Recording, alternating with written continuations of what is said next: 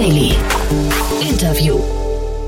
Herzlich willkommen zu Startup Insider Daily. Mein Name ist Jan Thomas und ihr wisst ja wahrscheinlich schon, ich finde Startups immer dann ganz besonders beeindruckend, wenn sie sich große Aufgaben vornehmen, dicke Bretter bohren oder große Probleme lösen möchten. Das ist die eine Seite der Medaille. Damit verbunden ist aber auch immer die Möglichkeit, viel Frust im Unternehmen zu erzeugen, weil die Bretter eben so dick sind oder weil zum Beispiel die Regulatorien in den Märkten, in denen man sich bewegt, einfach zu erdrückend sind. Und äh, ja, deswegen weiß ich gar nicht, ob ich den, den Gast, der heute bei uns ist, beglückwünschen sollte oder bedauern sollte.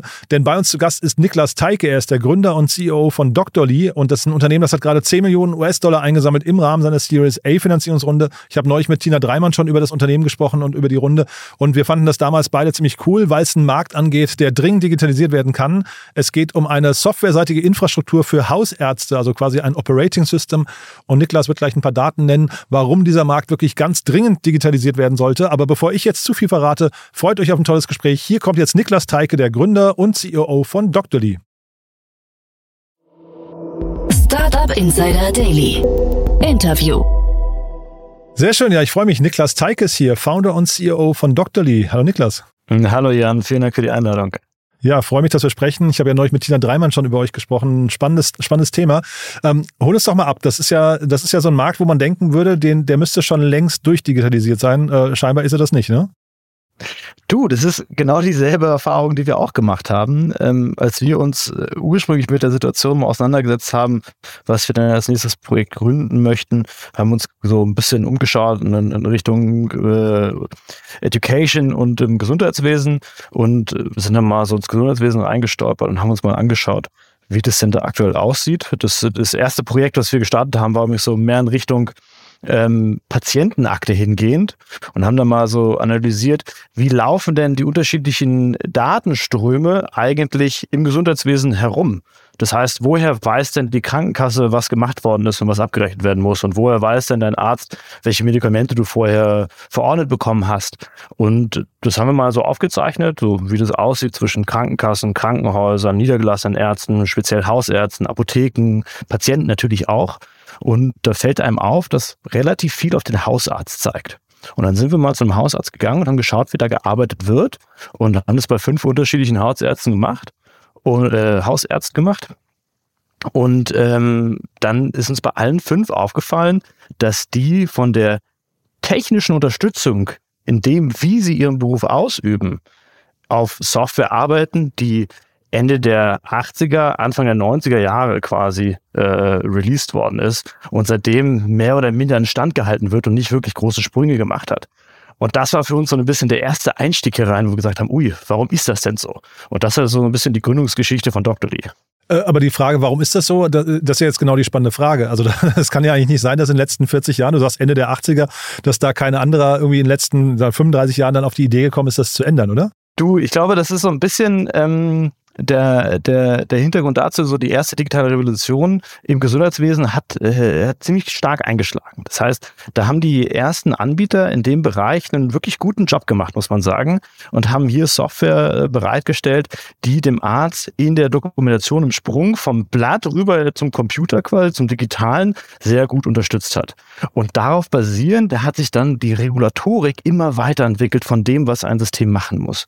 Und da gibt es einen regulatorischen Körper, der ist auch gut und wichtig, der sich quasi damit auseinandersetzt, wie dürfen denn Medikamente verordnet werden, wie darf denn ein Kassenpatient abgerechnet werden, wer darf denn was auf ein Formular schreiben und wie. Und das hat sich immer weiter angesammelt, sodass wir jetzt über zweieinhalbtausend Seiten an Anforderungen haben, die man erfüllen muss, bevor ein System überhaupt für die Verordnung oder die Abrechnung oder zur Behandlung eines kassenärztlichen Patienten überhaupt eingesetzt werden darf. Und ich glaube, das hat einiges damit zu tun, dass sich da wenige Leute bis jetzt rangetraut haben, die mit dem Markt so erstmal nichts zu tun haben. Äh, diese Regulatorik, das klingt ja gerade schon nach einem Albtraum. Warum tut ihr euch das an? Ja, das ist so ein bisschen äh, so ein bisschen die Ignoranz beim Gründen manchmal. Du hast so eine Vision von dem, was du erreichen möchtest. Du siehst, da ist ein riesen Bedarf und, und den Bedarf, den sieht man im, im Gesundheitswesen auf jeden Fall. Also wenn du dir allein anschaust, die KBV hat eine Statistik veröffentlicht, die macht es jetzt jedes Jahr, wie viel administrativer Aufwand im, im, äh, im Berufsleben eines Arztes quasi verbraucht wird. Und äh, da sind wir mittlerweile bei 61 Arbeitstagen pro Jahr. Die rein administrative Aufgaben erledigen. Ähm, und das ist etwas, da haben wir gesagt, okay, da wollen wir, da wollen wir auf jeden Fall helfen. Und ich glaube, dass auch wir in Deutschland und in Westeuropa haben wir ein relativ ähnliches Problem. Und den Grundstein hierfür zu legen, um damit quasi nämlich nicht nur dem Arzt zu helfen, sondern langfristig auch dem Patienten und dem weiteren Gesundheitswesen, das heißt Interoperabilität zu schaffen, das ist etwas, was wir uns vorgesetzt haben. Und dann im Vergleich dazu ist es doch relativ interessant, in diesen Markt mit reinzugehen und sich das dann auch anzutun. Diese 2500 Seiten äh, an Anforderungen, ich, wie gesagt, das klingt nach einem Albtraum. Wie viel davon würdest du sagen, ist überhaupt noch zeitgemäß? Ah, das ist, also die, die haben schon ihre Berechtigung, das muss man schon sagen. Also, ähm, dass da groß drauf geschaut wird, wie, äh, wie Medikamente verordnet werden dürfen, das ist, ja ein, das ist ja ein wichtiger Punkt. Auch vor allen Dingen, weil hier in der Industrie zum Beispiel in der Vergangenheit gerne mal Deals gemacht worden sind mit Pharmaindustrie, ähm, wo dann gesagt worden ist, okay, bei der Software zum Beispiel war dann immer mein Medikament ganz oben in der Liste. Ähm, das heißt, das, das hat. Also so quasi so lobbyistische Einflüsse, die hier und da irgendwie mit durchgedrungen sind. Das kann man, das kann man auf jeden Fall so sagen. Also das sieht man, das sieht man schon. Das heißt, die haben eine Berechtigung.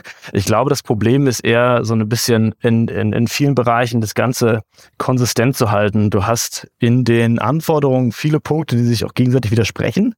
Du hast ganz unterschiedlichen Grad an Anforderungen von wirklich High Level, so das ist das Ziel, was gemacht werden muss, so wie man das quasi auch aus der Produktentwicklung kennt, wo das so ein bisschen Needs-based ähm, Anforderungsformulierung ist, bis runter zu dieser Button muss so aussehen.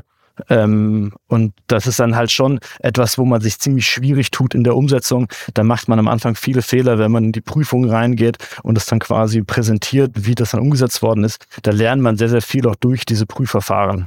Ich glaube, im Gesundheitsmarkt ist das wirklich so mit am, am krassesten. Ne? Ich, für mich sind ja diese Regulatoriken, also wie gesagt, die haben, hast du ja gerade äh, auch richtig gesagt, die haben wahrscheinlich ihre grundsätzlich ihre Be äh, Berechtigung. Zeitgleich für ein Startup ist das ja immer so ein bisschen wie so Gelee oder so Treibsand. Ne? Du wirst da reingeschmissen und irgendwie irgendwann kommst du nicht mehr vom Fleck, egal wie viel du strampelst. Ähm, wie ist das Gefühl da, die Gefühlslage bei euch jetzt gerade? Also ich meine, wir sprechen vor dem Hintergrund einer Finanzierungsrunde, da ist wahrscheinlich die Stimmung gut, aber trotzdem so Anforderungen an euch äh, und Regulatorik, sag mal was dazu.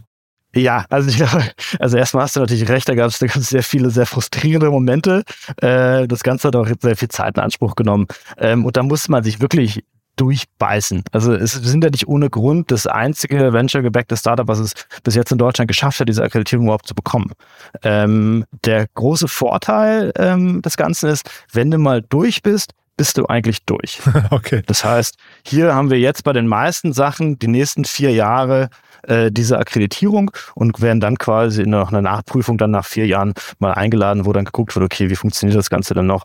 Und dann gibt es natürlich unterschiedliche Unterkategorien. Also du hast eine, einen Fokus auf die Verordnung von Medikamenten, einen auf die Abrechnung, dann hast du pro Formular, was ausgestellt werden kann, ob das jetzt eine AU ist oder eine EAU ja mittlerweile auch oder ob das, äh, weiß ich, eine, eine häusliche Krankenverordnung äh, ist ähm, dass du da quasi dann in Einzelprüfungen mit reingehst. Und das geht dann eigentlich schon. Also wenn du einmal durch bist, dann hast du den, hast du den großen Teil hinter dir. Und zu dem, äh, bei dem Punkt sind wir jetzt glücklicherweise. Hm. Ich hatte im Gespräch mit Tina Dreimann, hatte ich euer Modell so ein bisschen äh, despektierlich verglichen mit den Anbietern von Friseursalon-Software äh, oder Nagelstudio-Software. Da gab es ja auch mal wieder welche, die dann irgendwie so versucht haben, da im großen Stil, auch mit viel Venture Capital im Rücken, da irgendwie reinzukommen.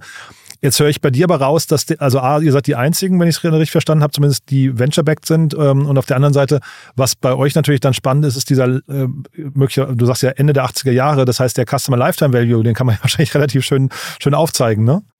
Das ist, das ist richtig. Ähm, das ist, äh, das ist auch, glaube ich, der große Punkt. Du merkst halt, und das ist, deswegen glaube ich, hinkt der Vergleich so ein bisschen ähm, äh, zu, zu dem, weil du erstmal einen, einen viel größeren Aufwand hast, natürlich dieses ähm, das System einmal zu entwickeln. Das heißt, du hast weniger Konkurrenz dabei. Das ist so ein bisschen, wir bringen jetzt SaaS in eine Industrie, die wirklich halt zwei, drei Generationen hinterherhängt. Ähm, und da können wir natürlich super viele Sachen mit einsammeln, was, was, was Customer Service Orientierung angeht, was aber natürlich auch einfach Funktionalität aus Cloud Software angeht. Da kannst du halt, also sowas wie Homeoffice jetzt ist auf einmal denkbar. Das heißt, wir haben jetzt zum Beispiel Rezeptionisten, die ähm, aus, äh, aus dem Homeoffice heraus arbeiten und Termine vergeben zum Beispiel, was vorher gar nicht möglich war. Und das ist schon was, das kommt, das kommt gut an. Und auf der anderen Seite Customer Lifetime Value, ja, ist richtig. Da hast du etwas, wo, wenn du einen guten Job machst, hast du sehr viel und sehr lange Freude mit deinen Kunden. Ist wahrscheinlich so, ne? Da ist man einmal drin, Login-Effekte und äh, sieht man ja eben an den 80er Jahren, die du gerade äh, zitiert hast, Wechselbereitschaft wahrscheinlich nicht so hoch, ne? Ja, also ich glaube, das muss man so ein bisschen gegen, gegenrechnen. Jetzt äh, kommt ja das klassische Argument, äh, wenn, die, wenn du einen hohen Lock-in-Effekt hast, wie kriegst du die Kunden rüber? Die Frustration im Markt ist halt gerade schon sehr, sehr groß. Du hast viele neue Regulatorien, die vor allen Dingen jetzt in den letzten zwei Jahren, ähm, vor allen Dingen durch die Spahn-Regierung ähm, oder äh, unter, unter Spahn quasi ähm, erlassen worden sind, wo viel in Richtung Digitalisierung gemacht worden ist. Das wird jetzt versucht, rechts und links so ein bisschen an die, an die äh, bestehende Software ranzupappen. Ähm, und dabei kommt halt viel Frustration drauf, weil es dann teilweise doch kneift und knackt. Und dann schauen sich schon viele um, kann man da jetzt nicht mal irgendwas machen, mit dem ich dann irgendwie auch mal die nächsten 20 Jahre glücklich sein kann, weil jetzt die letzten 20 Jahre schon darin gegangen sind.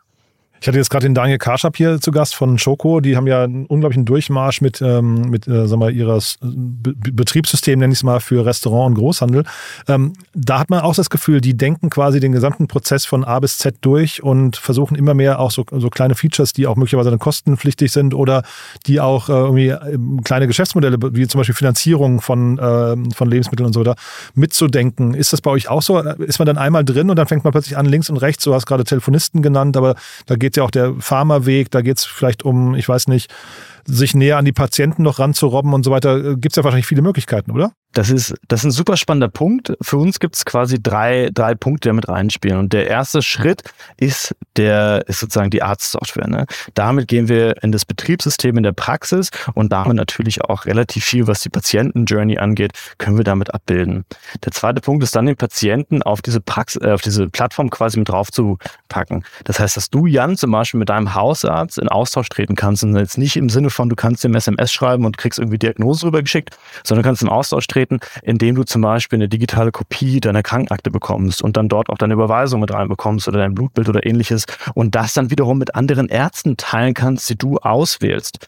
Und dass dann diese Ärzte quasi verifizierte Daten von einem anderen Arzt zur Verfügung gestellt bekommen. Das ist etwas, wo wir diese Reise hingehen sehen. Und dann der nächste Schritt, der dritte Punkt dazu ist genau das, was du gerade angesprochen hast. Es gibt ja super viele Nebenmodelle, die damit reinspielen. Und da gibt es ja auch super viele Angebote schon. Die wollen wir gar nicht alle selbst machen, sondern wir wollen es vereinfachen, hier über diese Plattform quasi an Ärzte heranzutreten oder auch Dienstleistungen an Patienten anzubieten, um das dann quasi in einem System zu machen, wo du verifizierte Daten hast, du hast einen verifizierten Zugang, du kannst das Ganze sicher gestalten. Und das ist so ein bisschen die Richtung, in die wir denken. Das heißt, wir wollen nicht alles selbst machen, wir wollen vielmehr enablen, dass andere Leute auch hier leichter einen Zugang finden können und einen besseren Service anbieten können. Jetzt hast du eben, glaube ich, wahrscheinlich fünfmal Daten gesagt und du hast ja vorhin auch schon von Datenströmen gesprochen, da Krankenkassen, Pharma, Krankenhäuser und so weiter hast du angesprochen. Ähm, das Thema Daten im Gesundheitsbereich und speziell in Deutschland oder Europa ist ja aber auch so ein, so ein Thema für sich. Ne? Wie guckt ihr da drauf? Ist das hinderlich für euch oder ist das auch eine Sache, wenn man sie einmal geknackt hat, dann funktioniert die auch wunderbar? Nee, für, also von meiner Seite her ist es ein super wichtiger Teil. Also ich bin da ein großer Verfechter von dem, von dem deutschen Ansatz, wo man hier sagt, oder europäischen Ansatz in der DSGVO hier, ähm, wo man sagt, die Gesundheitsdaten sind mit das höchste Gut, was man an Daten haben kann. Und das aus gutem, aus gutem Grund. Und das nehmen wir schon extrem ernst. Ähm, das heißt, hier arbeiten wir regelmäßig mit unterschiedlichen Experten zusammen, wenn es darum geht, zum Beispiel neue Features reinzupacken. Wir haben unsere gesamte Struktur äh, auf Herz und Nieren testen lassen, schon zweimal mittlerweile. Ähm, und das sind Punkte, da haben wir ein großes Auge drauf. Aber unter, unter den besagten Gesichtspunkten muss man natürlich auch mit betrachten, dass der Austausch von Daten besonders im Gesundheitswesen extrem wichtig ist. Weil sonst hast du halt Mehrkosten durch Doppelterhebungen, du hast äh, Ineffizienzen, die damit abgebaut werden können und auch Dinge, die teilweise dann auch fatal unter den Tisch fallen können. Und da wollen wir mit ein, äh, eingreifen und sagen, okay, hier können wir in vielen Bereichen helfen.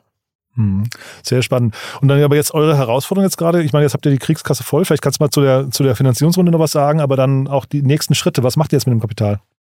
Ja, also erstmal äh, die Finanzierung sind wir super, super stolz, dass wir hier Horizon Ventures und Well Health mit, äh, mit an Bord äh, begrüßen dürfen. Well ist für uns natürlich ein super spannender Partner, eines der führenden äh, Health-Tech-Unternehmen aus Kanada, wenn nicht sogar das führende, die eine sehr, sehr ähnliche Geschichte haben zu uns und auch in vielen Bereichen des Patient Engagements äh, mit uns in der Zukunft sehr viel zusammenarbeiten werden.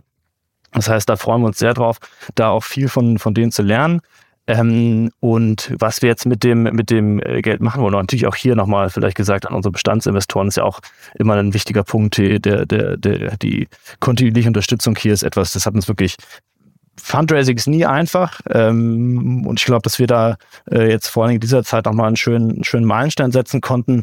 Ähm, aber mit dem Team, was wir da an Investoren äh, aufgestellt haben, war das tatsächlich eine, da sind wir sehr stolz drauf, aber es war tatsächlich auch eine coole, eine coole, eine coole Zusammenarbeit, die sich da entwickelt hat. Und was wir jetzt mit dem Geld machen, wir fokussieren uns erstmal auf den deutschen Markt. Das heißt, das ist der, der klare Fokus hier, äh, äh, vor allen Dingen im Bereich Vertrieb und Marketing natürlich viel investieren. Das heißt, wir wollen da jetzt ähm, nochmal ein ordentliches Wachstum hinlegen. Und da gibt's natürlich noch so ein paar Sachen im, im Produkt, die wir gerne zufügen müssen, äh, möchten, ähm, im, im Sinne der einfachen Patientenhandhabung oder Automatisierungsunterstützung für, für äh, den jeweiligen Erfasser, also Arzt oder MFA zum Beispiel. Wie leicht kann man das Ganze internationalisieren? Ich kann mir ja vorstellen, dass da die Regulatorien pro europäischen Land schon unterschiedlich sind, oder?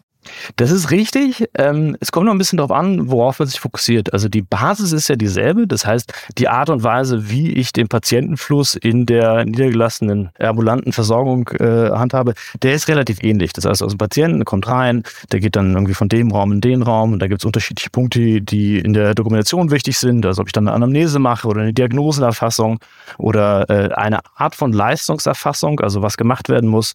Ein Medikament verordnet, habe ich immer eine Verordnung mit Medikamenten dabei. Das heißt, in der Struktur sind die schon sehr, sehr ähnlich und da kann man viel äh, Synergien nutzen. Aber du hast natürlich recht, dass was jetzt spezielle Punkte angeht, also zum Beispiel, welche Medikamente wie verordnet werden dürfen oder vor allen Dingen auch immer im Gesundheitssystem sehr wichtig ist, wie wird abgerechnet, was darf ich wie abrechnen, das ist natürlich sehr lokal. Und das sind Punkte, die müssen wir anpassen, aber das sind auch Dinge, die wir bei der, bei der Konzeptionierung mit im Kopf hatten. Mhm. Und trotzdem wäre dann nicht äh, der nächste Schritt eigentlich USA und nicht zum Beispiel Frankreich ähm, sinnvoller? Ist das nicht so ein, vielleicht sogar eine Forderung, die von Investoren kommt? Ja, also die, die Diskussion ist noch nicht abgeschlossen, in welchem Bereich wir uns da bewegen. Ähm, aber gibt es denn Synergien innerhalb von Europa für euch? Ja, absolut. Also du kann, man, man, kann da, man kann da schon sehr, sehr viel sehen. Ähm, was denn zum Beispiel leichte nächste Märkte wären. Also das wäre auch das, wo ich, wo ich mein Augenmerk erstmal drauf haben würde. Wahrscheinlich die Nordics sind wahrscheinlich ganz spannend für euch auch, ne? Ja, wie gesagt, ist, ist, noch nicht, ist noch nicht ganz abgeschlossen. Nordics sind natürlich, was die Digitalisierung angeht, schon mal, schon mal ein gutes Stück weiter, vor allen Dingen auch im Gesundheitswesen. Das heißt, das ist, das ist etwas, da kommen wir kommen in, von dem Bereich leichter rein. Aber ich glaube, der Need ist in anderen Ländern höher und damit werden die dann für uns natürlich auch interessanter. Gibt es denn internationale Wettbewerber für euch irgendwo? Also ähm, du hast ja vorhin gesagt, ihr, sag mal, ihr seid in Deutschland, habt ihr so eine, ein Alleinstellungsmerkmal, aber ist das dann verteidigbar oder gibt es da zum Beispiel auch Player aus den USA, die vielleicht mit zehnmal so viel Venture Capital um die Ecke kommen? Also es gibt natürlich internationale Competition, die jetzt auch ein bisschen äh, sich im deutschen Markt anschauen. Ähm, aber wir haben jetzt, wie gesagt, eine relativ hohe Hürde, die hier, die hier bevorsteht. Ähm, das heißt, das ist etwas, da haben wir auf jeden Fall Zeit, uns erstmal äh, ein Stück weit auszubauen. Also das, da sind wir relativ gelassen, ähm, was das angeht. Und die USA sind ja, wenn man sich die Unternehmen anschaut, die dort in den letzten paar Jahren Praxisverwaltungssysteme gemacht haben, die machen an sich einen ganz guten Job, aber ich glaube nicht, dass da Ambitionen gibt, das nach Europa aktuell auszuweiten. Das ist wahrscheinlich gefährlich, ne? wenn man seinem Team nach innen kommuniziert, wir haben erstmal Zeit. Ne? Das sollte ein Team ja echt nie wissen. Ne? Ja. ja, was, heißt, was heißt, wir haben erstmal Zeit, also wir müssen uns nach wie vor behaupten. Wir haben, wir haben einen sehr ambitionierten äh, Plan natürlich. Unser Team macht einen, macht einen super Job in Execution, aber das ist der volle Fokus jetzt. Also jetzt hier wirklich ausbauen ähm, und den Markt quasi mit angreifen. Und sag mal auch so zum Schluss jetzt nochmal so Erfolgsfaktoren oder auch vielleicht ähm, äh, Herausforderungen jetzt gerade für euch. Also jetzt, wie gesagt, Kriegskasse ist voll, jetzt müsst ihr wahrscheinlich noch ein paar Leute einstellen, aber woran könnte das das Ganze jetzt noch scheitern? Woran das jetzt scheitern könnte, also da fallen mir jetzt so aus dem Stegreif nicht, nicht wirklich Punkte an, aber ich glaube, Erfolgsfaktor. Vielleicht kleingedruckt ist auf den 2500 Seiten irgendwo, ne? Ja, nee, da, dafür bist du ganz gut durchge. Also da, da machen, da macht die KWV auch einen guten Job, muss man sagen, das, äh, das äh, mit quasi unter die Lupe zu nehmen. Ähm, das heißt, da mache ich mir ehrlich gesagt keine Sorgen. Ähm, ich glaube, die Punkte, die wirklich entscheidend sind für uns, ist jetzt dieses ganze Operative weiter auszubauen. Das ist der, das ist der wirkliche Fokus. Wir machen jetzt, also wir haben uns sehr, sehr auf Berlin fokussiert ähm, im letzten Jahr, das Ganze jetzt weiter auszuweiten, den Rest Deutschlands auszurollen. Ähm, das heißt, da wird jetzt ähm, Hamburg wird in der nächsten Zeit kommen dass wir da nochmal einen Vorortvertrieb äh, machen werden und dann kommen in den nächsten Monaten die anderen Städte bzw. anderen Regionen Deutschland mit dazu. Und das ist wirklich der große Fokus. Das heißt hier Marketing und Vertrieb, das ist da, wo wir uns darauf fokussieren. Du hast ja Jens Spahn vorhin angesprochen, jetzt ist es Lauterbach. Macht das für euch einen Unterschied? Ja, jetzt nicht, nicht, nicht, nicht im Großen, muss man sagen. Also ich glaube, Jens Spahn hat in vielen Bereichen einfach sich so ein bisschen die Digitalisierung mit auf, auf die Fahne geschrieben und da einfach viel mitgemacht. Und jetzt ist Lauterbach natürlich unter anderen Umständen mit einem ganz anderen Fokus ähm, äh, mit reingekommen. Und ähm, das heißt, da kommt jetzt, glaube ich, erstmal nicht so viel Fokus auf Neues, sondern erstmal die bestehenden Situationen bewältigen. Das ist, glaube ich, aktuell der Punkt.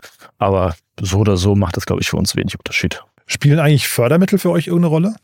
Wir haben uns mit Fördermitteln tatsächlich auseinandergesetzt und äh, haben da auch Förderung bekommen.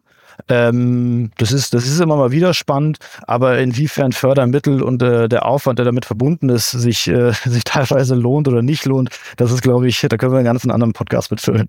Na, ich, ich kenne das aus anderen Bereichen, dass dann äh, irgendwie zum Beispiel die Praxen ja jetzt bezuschusst werden könnten, ne, um zu wechseln. Und das ist äh, vielleicht nochmal ganz spannend, weil dann bringt die ja quasi so vielleicht die Hälfte des Kapitals mit oder sowas, ne? Das ist, das ist ein super Punkt. Ich meine, du sollst bei uns beim Vertrieb anfangen. Das ist absolut richtig. Und zwar äh, Digitalisierungsprämie ist auch in die niedergelassenen Ärzte etwas Spannendes. Und da fallen wir zum Beispiel auch mit runter. Das heißt, wenn ein Arzt jetzt drüber nachdenkt, seine, sein System zu digitalisieren, seine Praxis zu digitalisieren, kann er bis zu 50 Prozent der Kosten und dazu schön auch unsere Kosten, also das heißt die Umstellung, das Training und natürlich die laufenden Kosten von Dockley, können darüber abgesetzt werden. Das ist absolut richtig. Sehr, sehr spannend. Das heißt, es ist ein Modell, das greift für euch, vielleicht kannst du zu dem, zu dem äh, Digitalisierungszuschuss noch mal was sagen. Das greift für euch, das greift aber auch für Handwerker, glaube ich. Ne? Genau, also generell, wenn ich die Modernisierung machen muss, was genau da alles mit reinfällt, da bin ich nicht fit genug drin, um da jetzt irgendwie einen guten Ratschlag zu geben. Ich weiß aber, dass wir mit reinfallen. Okay, da sollen sich Startups noch mit beschäftigen, die vielleicht dann äh, also mal auch dran partizipieren können. Weil es natürlich echt ein gutes Argument dann, ne? wenn man beim Kunden anruft und sagt, äh, es kostet, kostet gerade nur, nur die Hälfte. Cool, Niklas. Dann mit meinen Fragen sind wir eigentlich durch. Haben wir was Wichtiges vergessen aus deiner Sicht? Ihr sucht Leute, hast du gerade schon genickt, habe ich gehört, ne? Ja? Das, ist, das ist richtig. Äh, wir suchen Leute im Vertrieb, im Marketing. Das ist, äh, das ist ein, ein, wichtiger, ein wichtiger Fokuspunkt für uns. Ähm, das ist also da, wenn jemand Lust drauf hat, äh, gerne bei uns auf der Karriereseite nachschauen. Da gibt es einige an, einiges an Rollen, was offen ist aktuell. Und ähm, genau, das ist, das ist ein wichtiger Punkt. Cool. Dann lieben Dank, dass du da warst. Weiterhin viel Erfolg und wir bleiben in Kontakt, ja? Jan, ich danke vielmals. Bis dann, Niklas. Ciao. Bis dann. Ciao, ciao. Startup Insider Daily, der tägliche Nachrichtenpodcast der deutschen Startup-Szene. Ja, das war Niklas Teike, der Gründer und CEO von Dr. Lee. Und ja, ich habe es ja gesagt, ein spannendes Gespräch, glaube ich. Viel drin, vor allem viel Mut, finde ich, viel Wagemut, viel tollkühne Einstellung, muss ich sagen. Oder wie Niklas das so schön gesagt hat, viel Ignoranz beim Gründen. Das finde ich ganz besonders cool. Ich fand es auf jeden Fall sehr erfrischend und muss sagen, Niklas wirkte so, als könnten ihn 2500 DIN A4 Seiten an Regulatorik auch nicht wirklich abschrecken. Wir bleiben dran. Ich bin gespannt, wie es weitergeht. Wenn es euch gefallen hat, wie immer, die Bitte empfehlt uns gerne weiter. Ihr wisst ja, wir freuen uns immer über neue Hörerinnen und Hörer. Vielleicht kennt ihr jemanden aus eurem Umfeld, der oder die in einer Arztpraxis arbeiten und sich vielleicht einfach Dr. Lee mal anschauen sollten, dann gerne einmal Dr. Lee empfehlen und oder aber die Folge zu diesem Podcast. Ja, in diesem Sinne, vielen Dank fürs Zuhören und euch erstmal einen wunderschönen Tag und hoffentlich bis nachher. Ciao, ciao.